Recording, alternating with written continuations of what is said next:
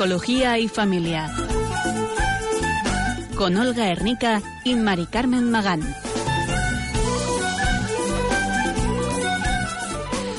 Muy buenas tardes, queridos oyentes de Radio María.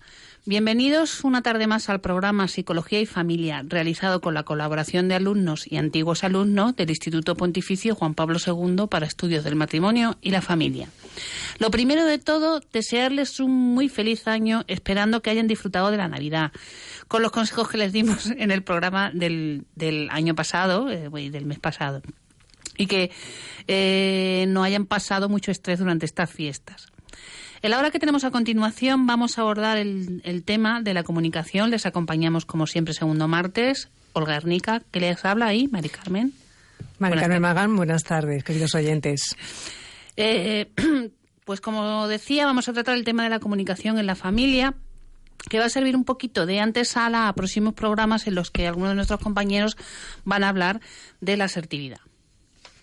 entonces, Dentro de la comunicación en familia, bueno, pues el término comunicación es un tema como muy, eh, no sé, muy nombrado, muy famoso. A los psicólogos nos, nos encanta hablar de esto en todos los ámbitos. Eh, bueno, y es así porque pensamos que, es importante. Eh, dentro de la comunicación, ¿qué temas intentamos abordar esta tarde? Bueno, pues contaremos con eh, una invitada, una psicóloga clínica, psicoterapeuta, especialista en, estos temas, que eh, compartirá mm, con nosotros eh, algunas cuestiones sobre comunicación. Veremos en primer lugar, bueno, pues en qué consiste esa comunicación, qué tipos hay y luego, bueno, pues eh, un poquito distintivo de cómo es la comunicación en la pareja o cómo debería ser eh, la comunicación adecuada en la pareja, con los hijos, en la familia en general. Haremos algún pequeño ejercicio para que, bueno, mm, todos nos desosidemos y nos despertemos en esta hora de la tarde y empecemos un poquito a pensar eh, bueno, de una manera, un programa un poquito más reflexivo que el que hacemos otras veces que nos ponemos a hablar y nos quedamos solas. Entonces, pues, sin más, comenzamos. Mari Carmen, cuéntanos, ¿qué son componentes de la comunicación? Bueno, pues vamos a empezar a definir un poquito lo que es la comunicación, que bueno, pues la comunicación consiste en cualquier comportamiento que tenga como objetivo pues suscitar una respuesta o un comportamiento específico en otra persona o en un grupo de personas. Cuando nos comunicamos, compartimos información de todo tipo, pues relacionado con las emociones, con ideas, con conceptos, necesidades, etcétera. Durante ese proceso de la comunicación, pues las personas intercambian, pues como decía, muchos mm, diferentes tipos de información, pues opiniones, juicios, valoraciones, que se refieren a hechos concretos, a uno mismo, a los demás, a una situación, a una relación y sobre todo cuando nos comunicamos tenemos un objetivo, que es mm, causar una reacción o un impacto en la persona que tenemos delante, que sería el receptor de esa, de esa información. Nos vamos a meter en, a analizar cuáles son esos elementos que componen la comunicación. en primer lugar, pues hay un emisor. Hablaremos también del receptor, del mensaje y luego de una cosa que es muy importante, que es el feedback o la retroalimentación. ¿Quién es el emisor? Pues es el responsable de la comunicación, en un primer lugar. Es en primer lugar, es una persona, de eso mm, no tenemos que perderlo de vista.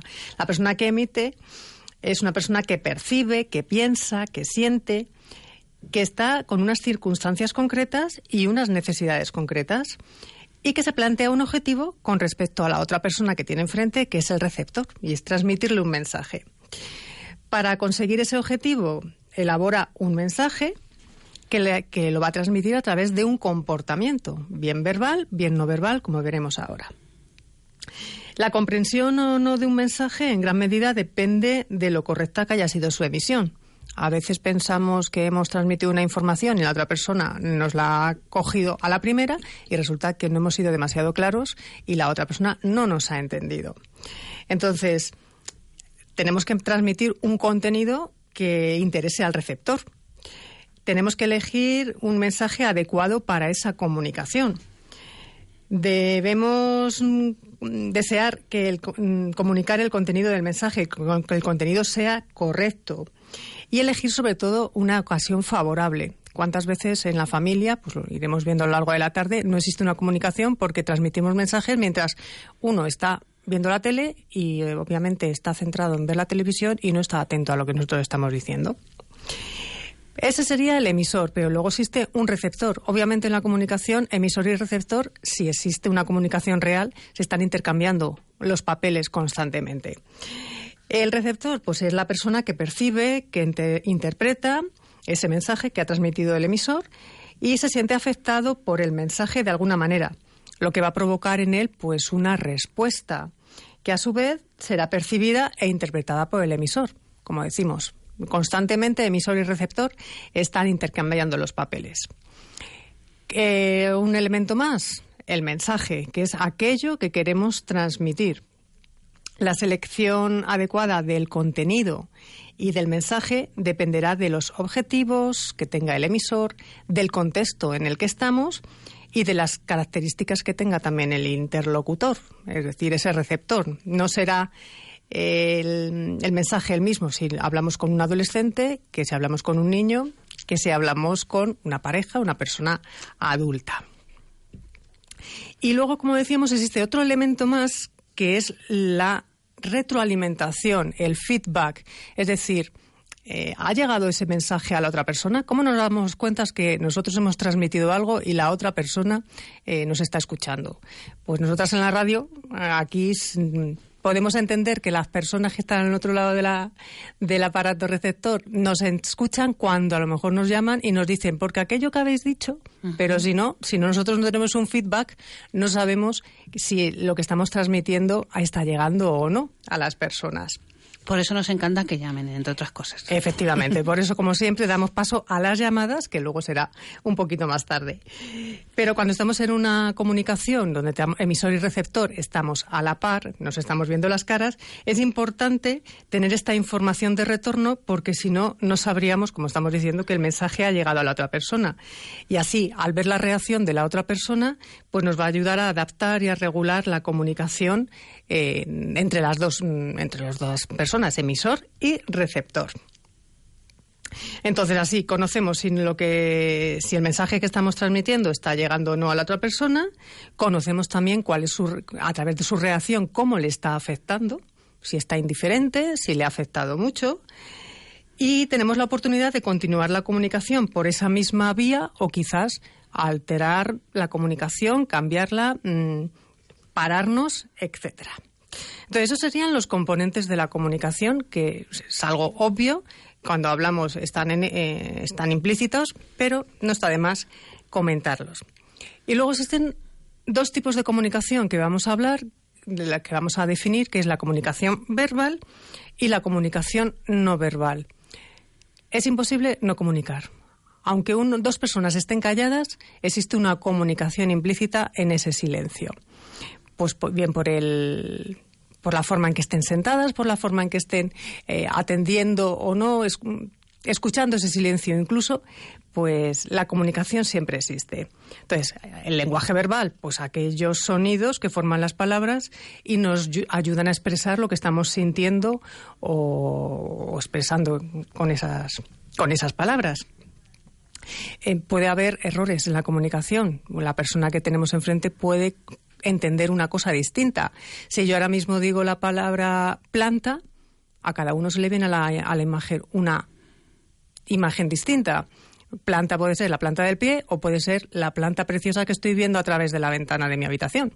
Un árbol, un geranio, una planta helada de frío en estos días.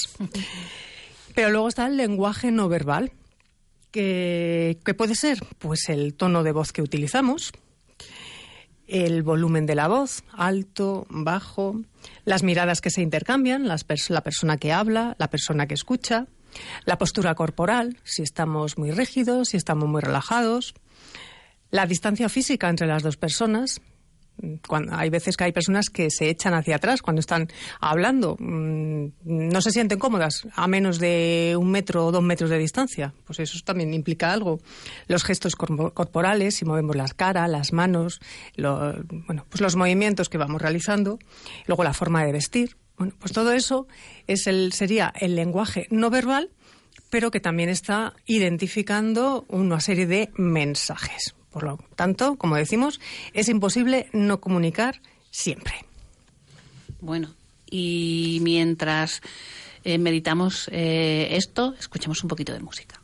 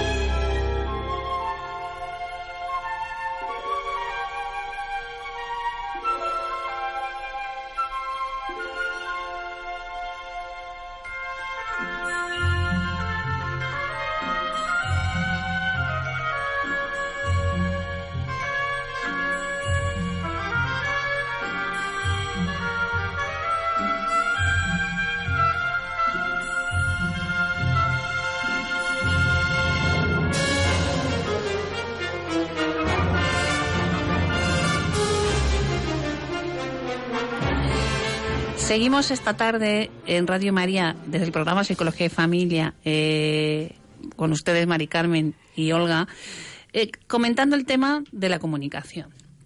Habíamos visto eh, anteriormente un poco cuáles eran los tipos de comunicación y en qué consistía, o sea, los elementos que la componen.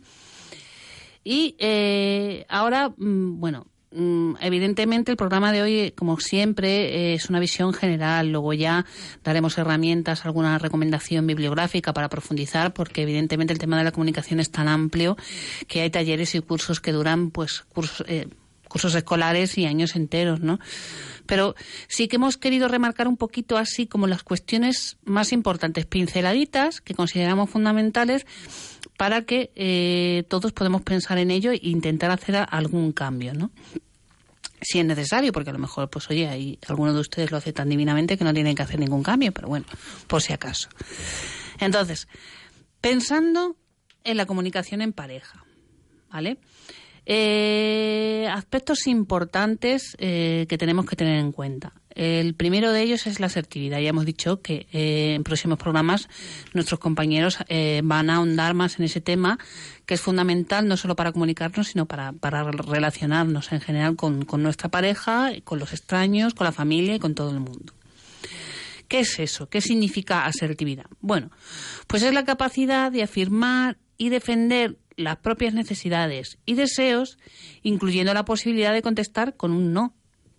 Esa, es ese derecho, esa capacidad, esa habilidad para decir no cuando así procede. Eh, bien, la asertividad, digamos que es el término medio entre el polo de la pasividad, que es decir, algo me molesta o, siento que me están invadiendo un derecho y tal y no digo nada, y la agresividad, que es que lo digo, pero de forma un poco violenta, ¿no? Entonces, este término medio es el que tenemos que, que atender en todo acto comunicativo y especialmente en la pareja, porque muchas veces esto da lugar a eh, eh, discusiones. a veces uno empieza una discusión con un planteamiento violento, entonces, bueno, pues eso garantiza que eh, la discusión va a acabar de igual manera, violentamente, ¿no? Sin necesidad, o sea, cuando hablo de violencia no me refiero, no estoy hablando de malos tratos ni de todo eso, sino por utilizar un tono hiriente. Entonces, importante eh, no guardarse las cosas, tener la capacidad de, decirlo, sobre todo cuando nos sentimos eh, invadidos en, nuestros límites o cuando realmente eh, algo sucede que nos molesta mucho. Mm, es algo que, bueno, consideramos que no vamos a ser capaces de dejar pasar y que no queremos dejar pasar porque eh, puede crear un mal pozo en la relación. Entonces, eh, una vez que hemos decidido que es una cuestión de esta, importante, de esta importancia es cuando damos el paso de ser asertivo y decirlo. Y ahora, ¿cómo? ¿Cómo? Bueno, pues sustituir los mensajes eh, tú, de reproche, de señalar al otro, por unos mensajes yo. Eh, del tipo, bueno, pues yo me siento cuando eh, llegas tarde a casa y no has llamado previamente, eh, me preocupo, eh, me gustaría que mm, llamaras si te vas a retrasar, utilizando ese, tipo de mensajes de donde yo describo qué es, cuál es la circunstancia, o sea, la circunstancia, lo que está pasando, ese hecho, hace que yo me sienta de una manera determinada, con lo cual yo me responsabilizo mis propios sentimientos, describo el acto y si es necesario pido un cambio de conducta en el otro, pero no la acuso directamente diciendo porque tú, porque tú, porque me haces, porque me dejas de hacer, etcétera. Importante también que el contenido de ese mensaje sea neutral, corto y directo, ¿vale? no enrollarnos, no mezclar un montón de cosas, no tirar de la lista del pasado y, por supuesto, también evitar juicios, ironías, justificaciones y un montón de rollos que lo único que van a hacer es enmarañar el mensaje y nos van a hacer perder de vista realmente qué es lo que queremos comunicar, ¿no? Muchas veces, pues, la falta de asertividad eh, la disfrazamos, pues, eh, diciendo en cinco minutos lo que podemos decir en 30 segundos.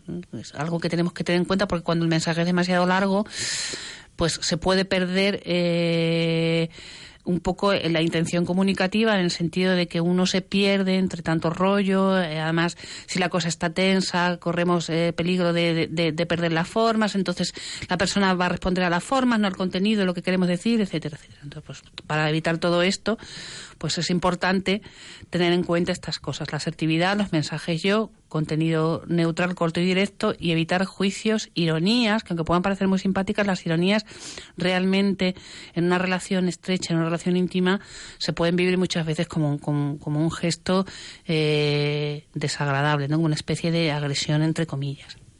En relación a, los hijos, cuando comunicamos con, con, ellos, lo más importante es creer en ellos y tener una creencia positiva sobre, sobre los hijos nada de dudas, nada de sospechas, porque si no, bueno, pues en, el hijo se va a introducir un recelo a la hora de escuchar lo que los padres vayan a querer decirles. Que tengamos en mente, pues, como este pensamiento, ¿no? Eres, eres adorable, o eres un encanto, y seguro que vas a colaborar conmigo, vas a cooperar sobre todo puesto que las principales peleas en las casas muchas veces son por el tema de que los hijos no colaboran, no cooperan, dejan las cosas por medio y bueno, pues las madres y los padres pues a veces salen un poquillo de sus casillas, ¿no? Entonces, es importante aquí la comunicación no verbal, aparte de lo que podamos transmitir con esos mensajes la comunicación no verbal, nuestra posición, nuestra, nuestros gestos, también les van, a, les van a decir probablemente mucho más que esas palabras. En primer lugar, intentar ponernos a su altura, mm, a su altura en el sentido de altura física. Mm, si nos ponemos desde, estamos echándoles la bronca, nosotros altos, ellos más pequeños que nosotros, es como una situación de superioridad. Pues a lo mejor hay que agacharse, hay que doblar la rodilla para que estemos a la altura de, su, de, su mirada. Eh, que exista ese contacto visual que no estemos echándoles la bronca o hablándoles, de, evitando, evitando mirarles. Que se está un contacto físico. Porque a lo mejor a un, a un hijo le podemos estar transmitiendo un, pues un mensaje, pero si no existe una distancia corta entre nosotros y estamos distantes, el, el hijo lo va a percibir. Y luego cuidado con el tono y el volumen de la voz. Hay padres que constantemente tienen un volumen de voz muy alto, que a lo mejor no están echando broncas, no están regañando, pero por ese volumen pues están implicando, o sea, el hijo entiende que le están, están regañando o que ha hecho algo malo. Pues el tono igual, pues un tono suave. Pues los hijos mm, no son tontos. Desde bien pequeños los niños eh, que aprenden el lenguaje, obviamente el ser humano aprendemos el lenguaje desde, desde bebés, pues ese tono nos va a ir diciendo mucho. Eh, al igual que en la pareja, que Olga comentaba, que pues los contenidos pues tienen que ser neutrales, cortos y directos. Eh, intentar evitar los juicios. Eh, mandar un mensaje neutro, que sea un mensaje corto y directo. Mm, en algún programa pues hemos comentado que una madre llega o un padre llega y ve la habitación llena de, desorden, por ejemplo, y según entra por la puerta, vaya cómo tienes la habitación, porque has dejado no sé qué, porque no sé cuánto, porque la mochila, porque los libros. a los 10 segundos el hijo ha desconectado, con lo cual el minuto que la madre o el padre le está echando la bronca, al hijo no le ha llegado nada. Entonces intentemos siempre contenido neutral, cortos y directos. Igualmente importante eh, en la comunicación ah, familiar, de pareja, en general, es eh, evitar generalizaciones, ¿vale? Y entonces, para ayudar a la concreción esta de la que hablábamos, pues, en primer lugar, tendremos que evitar empezar por frases como siempre, nunca, tú, te, sí, si no, que, nos van a ir encaminando poquito a poquito a hacer una generalización y a poner al otro en guardia. Y por el contrario, sí empezar con palabras del tipo cuando esto ocurre, tal, yo me siento, en cuanto, etcétera. Pero vamos a hacer un ejercicio eh, entre todos para reflexionar un poquito en estas cosas y verlo eh, con ejemplos de la vida cotidiana. Entonces, en primer lugar, vamos a ir viendo un acto de comunicación, eh, bueno, pues que no tiene todos estos elementos que acabamos de comentar. Y luego veremos, eh, bueno, pues esto es como los pasatiempos, la solución, es decir, eh, la forma más correcta o, o, la forma de transmitir este mensaje de una manera más cuidada. Entonces, por ejemplo, ante una situación del tipo, te he dicho 20 veces que no te pongas el, que te pongas el pijama. Todas las noches es lo mismo. Que te, te lo tengo que decir mil veces. Que te pongas el pijama y tú que no me haces ni caso. La tele va, viene, tal. la tele tenía que estar apagada y tú, bueno, haz el favor, ponte ya el pijama. Bueno, pues eso lo podríamos traducir o intentar expresar de otra forma. Por ejemplo, cuando no me haces caso, me enfado. Apaga la tele, por favor.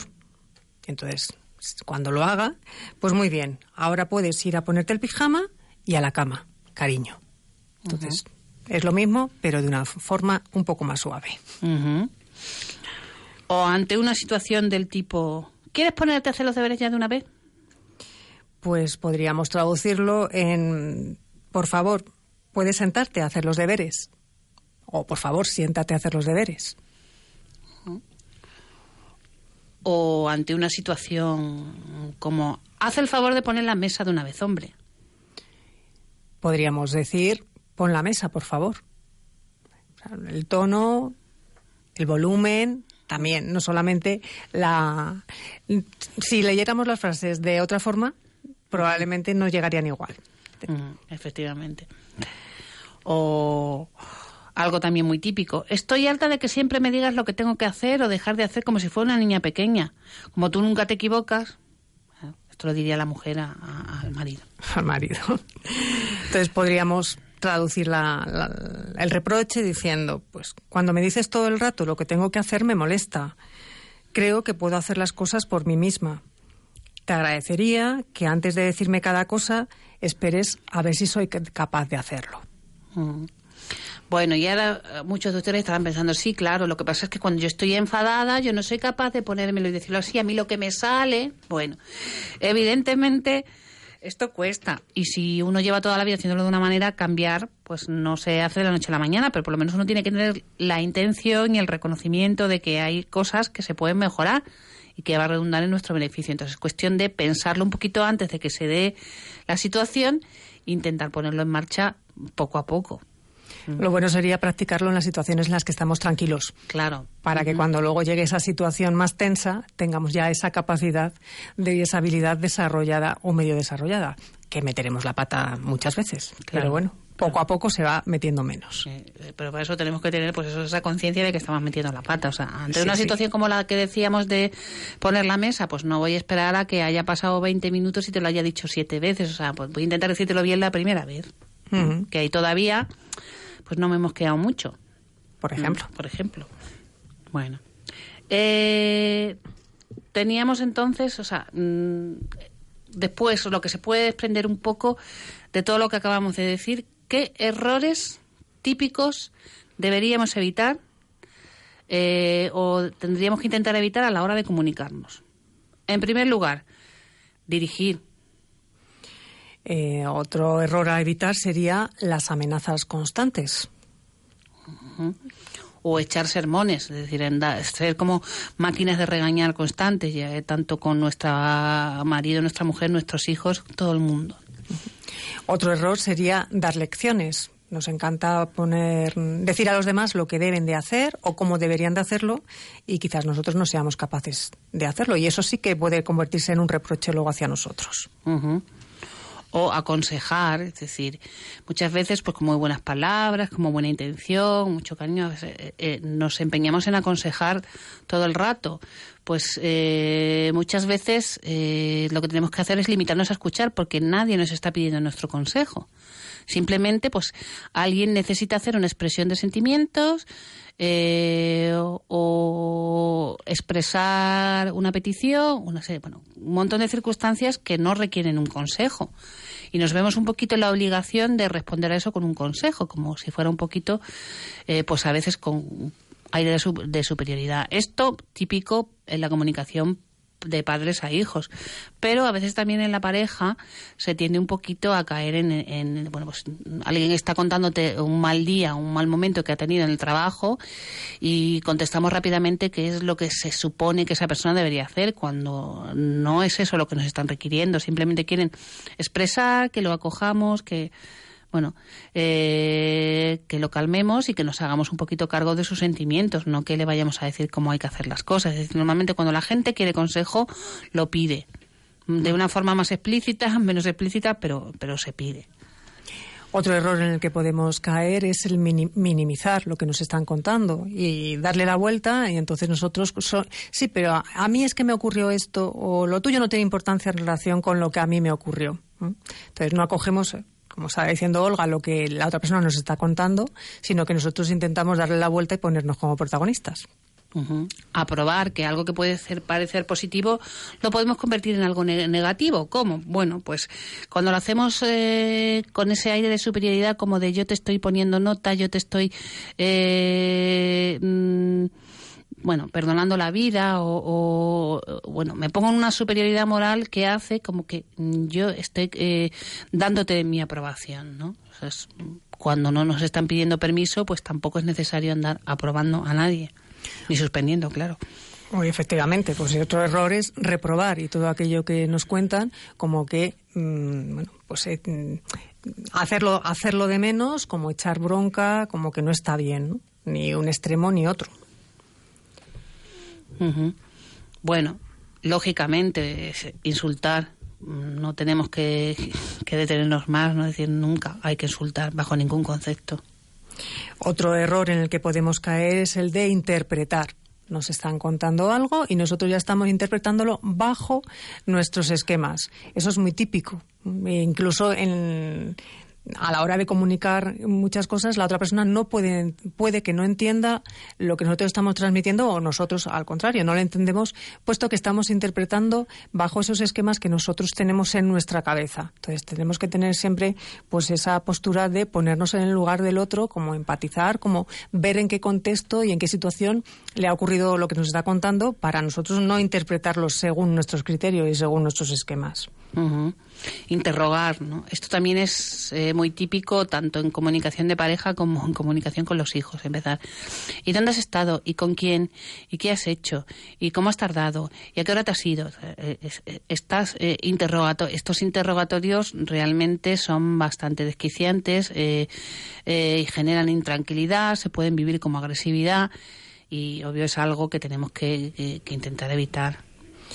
Y el último error en la comunicación que, queremos comentar es el tema de ironizar. Sobre todo esto en la relación con los hijos, cuando nos están contando algo y como que no les tomamos en serio, como que nos burlamos de lo que nos están contando. Eh, bueno, pues esa ironía que podemos meter en, nuestros comentarios o en la forma de acoger lo que nos están diciendo puede hacer que, los hijos pierdan confianza en, en nosotros y no nos cuenten la siguiente vez lo que les ha pasado. Entonces, esa ironía, ese reírnos, ese introducir un sentido del humor que a lo mejor ellos no van a entender porque para ellos es algo importante lo que nosotros estamos, vamos, lo que nos están contando, cuidado sobre todo en la relación con los, con, los hijos, en esa comunicación. Y antes de continuar el programa, pues hacemos otra pausa y escuchamos un poco de música.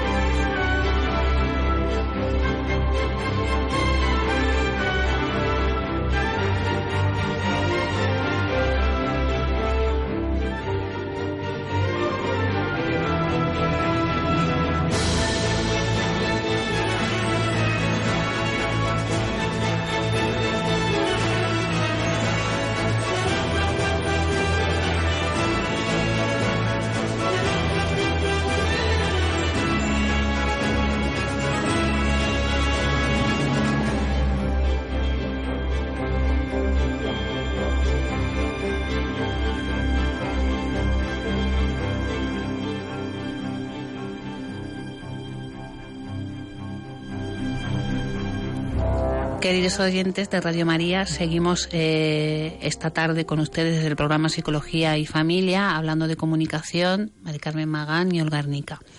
Y a continuación eh, vamos a entrevistar a Laura García Ford, eh, que es bueno, psicóloga clínica, psicoterapeuta, especialista en temas de familia y de pareja, para que nos comente un poquito cómo va el tema de la comunicación, algunas cuestiones.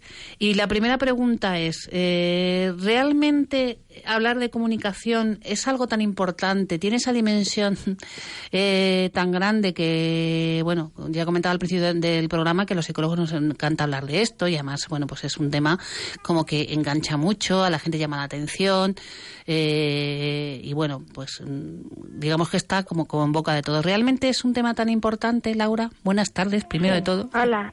Buenas tardes, ¿qué tal estáis? Pues nada, eh, yo creo que, que es importante, no importantísima. Me atrevería a decir que todos los que trabajamos con familia y pareja, eh, al final es un pilar fundamental como objetivo abordar eh, cuando trabajamos algún problema, porque eh, en el fondo es algo que, si no transmitimos, eh, pues digamos que los problemas que pueda haber de fondo eh, realmente se quedan ahí encasillados. Entonces, bueno, realmente desde psicoterapia se considera un aspecto clave pues para que haya una buena relación tanto pareja, familia, padres, hijos, y para cultivar la efectividad, ¿no? La necesidad de expresarla. Muchas veces que vemos, pero tanto pareja, familia como muchas cosas se por supuesto y se sobreentienden. Hay veces que también es bueno decir, yo te quiero o esto me ha molestado, me ha hecho sentir así y, eso muchas veces es, un primer paso importantísimo.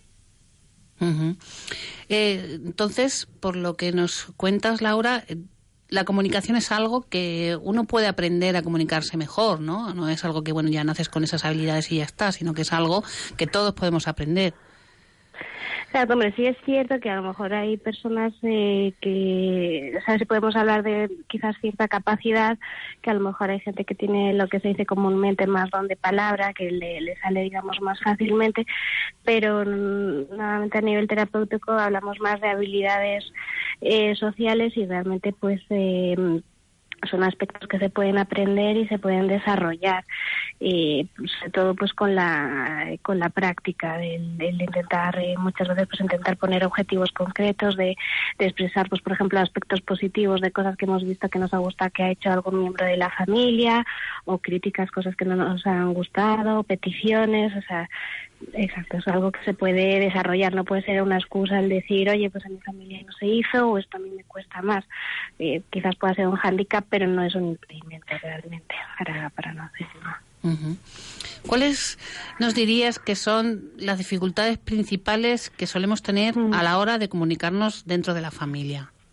Sí, pues bueno, yo creo que pueden ser muchas, pero bueno, fundamentalmente con la vida de locos que llevamos hoy en día, con la lengua afuera que siempre vamos, eh, yo diría que una de las cuestiones principales sería la falta de espacios en común, espacios físicos y, de tiempo, ¿no? Porque muchas veces, cuando trabajamos con familias, es eh, a lo mejor es esa hora de terapia eh, que es el único momento en que se ha sentado juntos en toda la familia, en toda la semana, porque luego realmente ha sido pues, estar trabajando, estar haciendo deberes, estar llevando actividades extraescolares, entonces a veces que lo primero que hay que hacer es, oye, busca por lo menos, aunque sea mínimos, muchas veces como digo, mínimos a cubrir cinco minutos al día en la que solo tengamos para hablar de nosotros, en las que no hablemos de, de temas problemáticos o vamos a sacar una hora juntos en la familia, o una cena al mes, una salida familiar cada, ¿no? Cada uno ahí ha de revisar eh, siendo realistas, ¿no? Porque es verdad que hoy la vida, como decía, es complicada, pero bueno, yo creo que esto sería una de las dificultades más importantes. Luego, pues,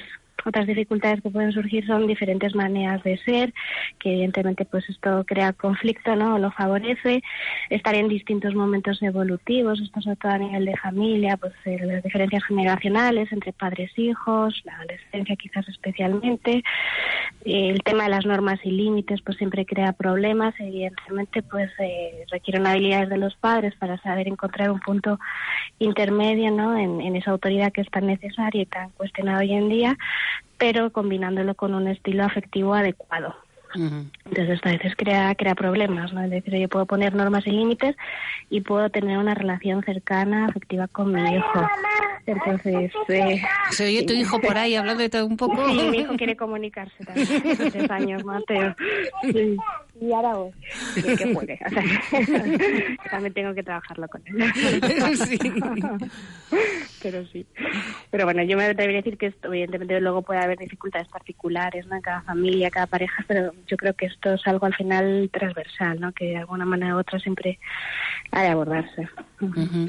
Y ya para acabar, aunque sé que es resumir muchísimo, de verdad que lo sé, pero así, eh, para hacernos una idea, mm, ¿alguna recomendación general que nos darías para mejorar la comunicación? Eh, sí, a ver, es verdad que sobre todo en familia, eh, pues diferenciaría entre, bueno, primero la pareja, eh, yo creo que los COF eh, o la mayoría que partimos eh, de una visión de la familia primero centrada en la pareja, ¿no? Porque antes que papás hemos sido, eh, o somos, ¿no? seguimos siendo la pareja.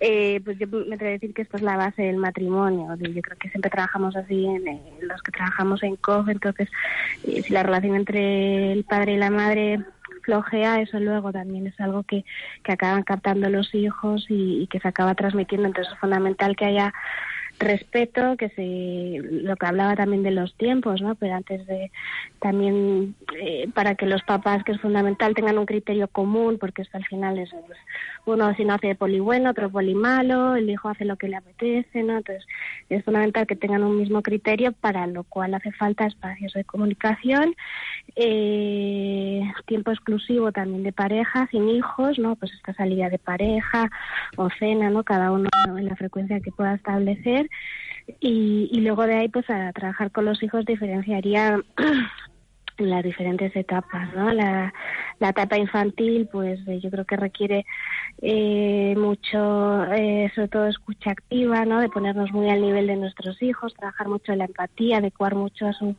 a su nivel evolutivo. Eh, primaria, bueno, pues ya van creciendo, pero bueno, yo creo que esta escucha activa, perdón, esta escucha activa se puede adecuar a, a una mayor madurez, y ya tienen un pensamiento, digamos, más concreto, analizan mucho más todo lo que hacemos y es fundamental ser un, un buen modelo, ser coherentes. No puedo decir, oye, no grites y lo digo gritando, ¿no? Pues evidentemente hay una incoherencia y aquí ellos están muchas veces como detective, ¿no? Y nos lo dicen, oye, no dices que diga una palabra que tú la has dicho. Pues, pues hay que hay que mirarse mucho a uno mismo, requiere mucha mucha humildad. Y luego la adolescencia, la tenía adolescencia, pero bueno, que es una crisis de la que se puede salir fortalecido mucha paciencia, el trabajar la identidad, cuidar los amigos, yo creo que esa parte también es fundamental. Y, bueno, y nada, buscar también una balanza entre acompañar, ¿no? En un momento en el que ellos a lo mejor demandan una libertad total y algo hay que irles dando, pero eh, acompañándoles, ¿no? Intentando, como yo digo, no ser policía. Entonces, bueno, adecuando un poquito a cada etapa. yo creo que no hay una píldora así general, pero pero bueno yo creo que esas serían así las claves eh, más importantes muy bien. Pues muchísimas gracias Laura por colaborar con nosotros esta tarde. Eh, encantada. muchísimas gracias y nada un beso fuerte a Mateo por colaborar también con nosotros. Y estamos de contacto una, enhorabuena por el programa un beso. Muchas gracias Laura buenas tardes bueno, y seguimos adelante, ya hemos escuchado nuestra entrevista eh, con Laura García Ford y ahora nos encantaría escucharles a todos ustedes, señores oyentes, para que nos comenten sus dudas, opiniones, eh, comentarios al respecto del tema que esta tarde nos ocupa, que es la comunicación. Entonces, para ello vamos a abrir los teléfonos y eh, les recordamos, el teléfono es 91 0 0 5 94 19. Repito, 91 0 0 5 94 19. Y para que se animen, pues escuchamos un poquito de música.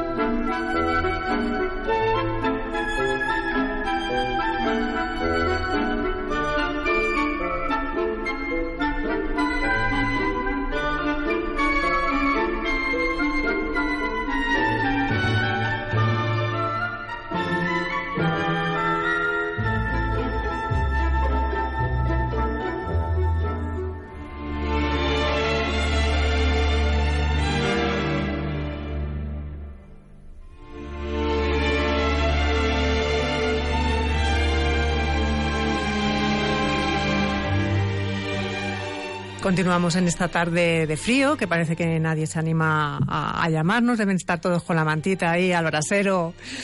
Continuamos, como decíamos, en este programa de Psicología y Familia hablando de la comunicación. Y bueno, pues seguimos animando a los oyentes a que nos cuenten pues esas dificultades que encuentran en su familia para, para comunicarse. O esos, mm, no sé, esos trucos que hayan encontrado para mejorar su comunicación. Recordamos el teléfono que es el 91 005 94 19. Y relacionado con la comunicación, pues Laura ahora en la entrevista que le hemos hecho, que está psicóloga y terapeuta, nos hablaba de la escucha activa y Olga también nos va a comentar algo de la inteligencia emocional.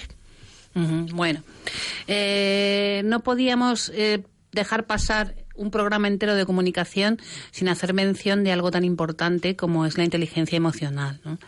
Eh, hemos dedicado a este tema eh, más de un programa y probablemente eh, dedicaremos alguno más porque nos parece, nos parece un tema fundamental para sentirnos bien, para, para alcanzar el, el bienestar, ser felices y hacer felices a los demás. ¿no? ¿Qué entendemos?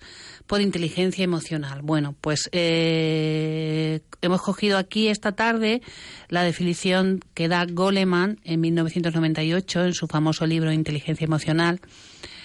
Eh, que lo llama capacidad de reconocer nuestros propios sentimientos, los sentimientos de los demás motivarnos y manejar adecuadamente las relaciones que mantenemos con los demás y con nosotros mismos. Entonces, eh, dentro de esta inteligencia emocional tendríamos por una parte el reconocimiento de los propios sentimientos, el de los demás, la capacidad de automotivación y de regular también eh, estos estados emocionales.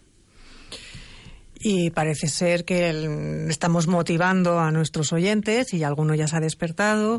Y tenemos al otro lado del teléfono a Carmen. Buenas tardes, Carmen. Hola, buenas tardes.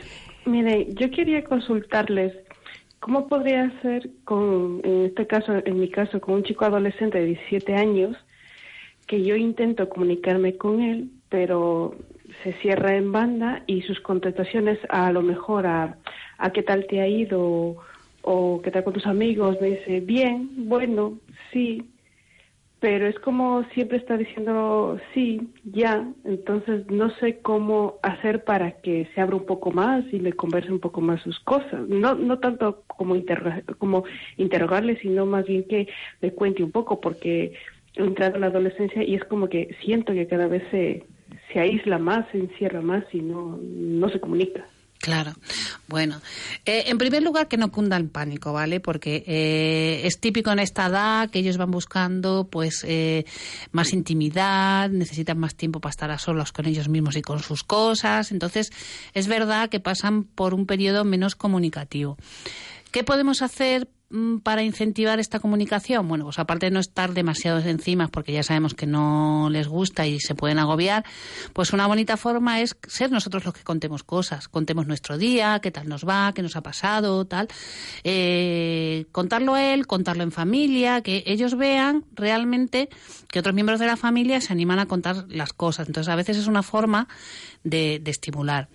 Eh, otra manera, pues buscar un poco algún tema de interés del chico o de la chica, pues eh, mm, películas que les gusten, videojuegos que les gusten, eh, mm, redes sociales, noticias tal, y aprovechar ese tema de interés común para, para comentarle alguna noticia que hemos escuchado, algún estreno de película que, mm, que hemos recibido, buscar pues, un, un punto en común de algo que le pueda interesar eh, y hablar en general, porque muchas veces es más fácil hablar en general de algo que no de los propios sentimientos. Y bueno, sobre todo eso, dejarles espacios y, mantener también cierta calidad de afectiva en el trato, ¿no? Que ellos sepan que estamos ahí y que les queremos. Sí, es una etapa complicada, pero cuando seguramente le necesiten, ahí volverán, porque tiran de los padres aunque se muestren distantes en esta, en esta época. Así que ánimo a nuestra mm. oyente. Y nos vamos ahora a Ciudad Real. Buenas tardes, Pilar. Hola. Hola, buenas tardes. ¿Qué nos quería comentar? Eh, mire, yo soy ya abuela, no madre joven, he pasado por madre y ahora ya soy abuela de cuatro nietos.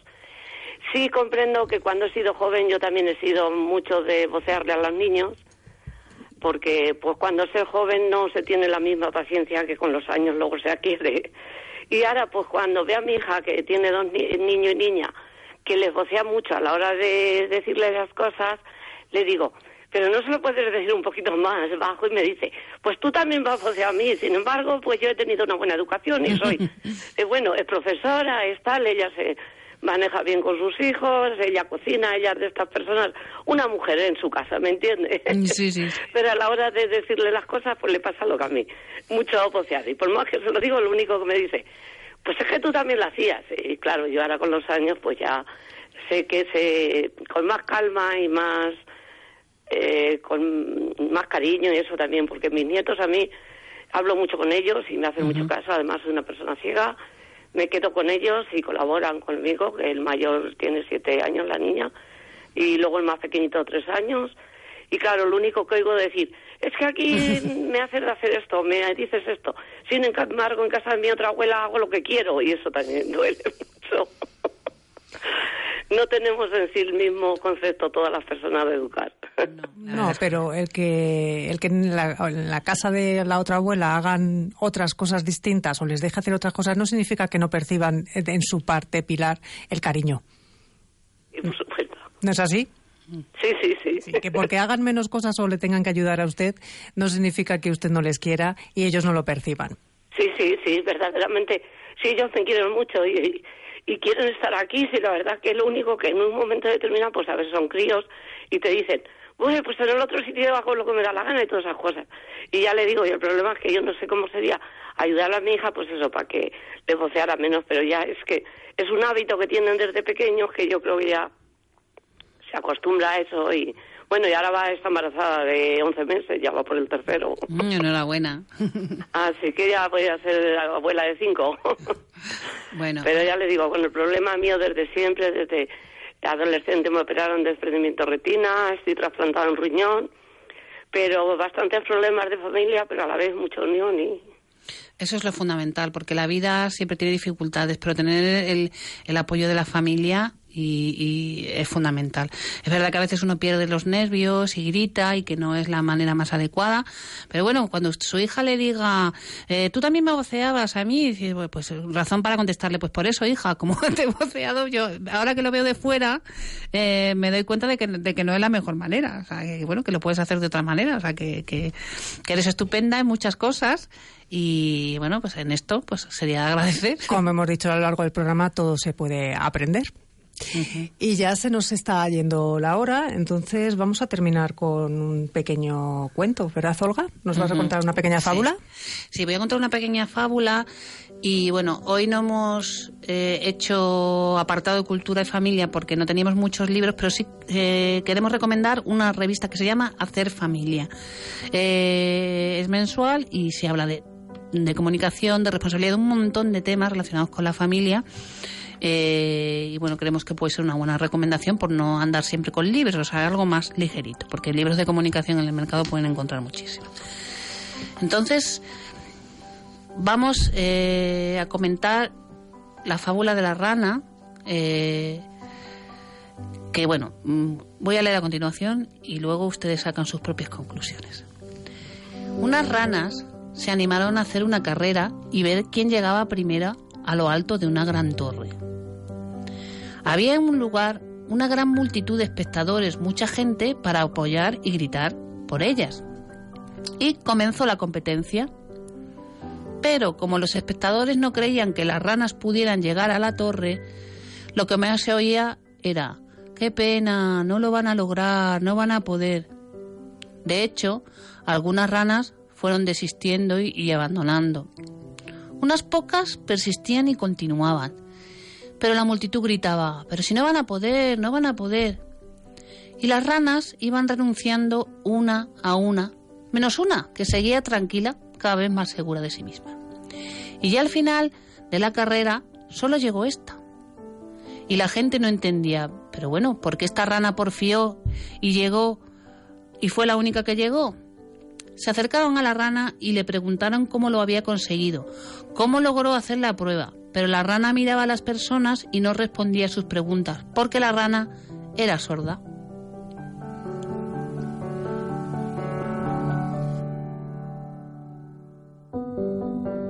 Bueno, evidentemente, o no vamos a la moraleja, aquí a buen entendedor, eh, nosotros ya nos tenemos que despedir. Esta tarde ha sido un placer estar con nosotros en radio, eh, con ustedes en Radio María, eh, hablando del tema de la comunicación en la familia. Y nos despedimos sin más con ustedes, Olga Arnica. Y Mari Carmen Magán. Hasta el próximo programa.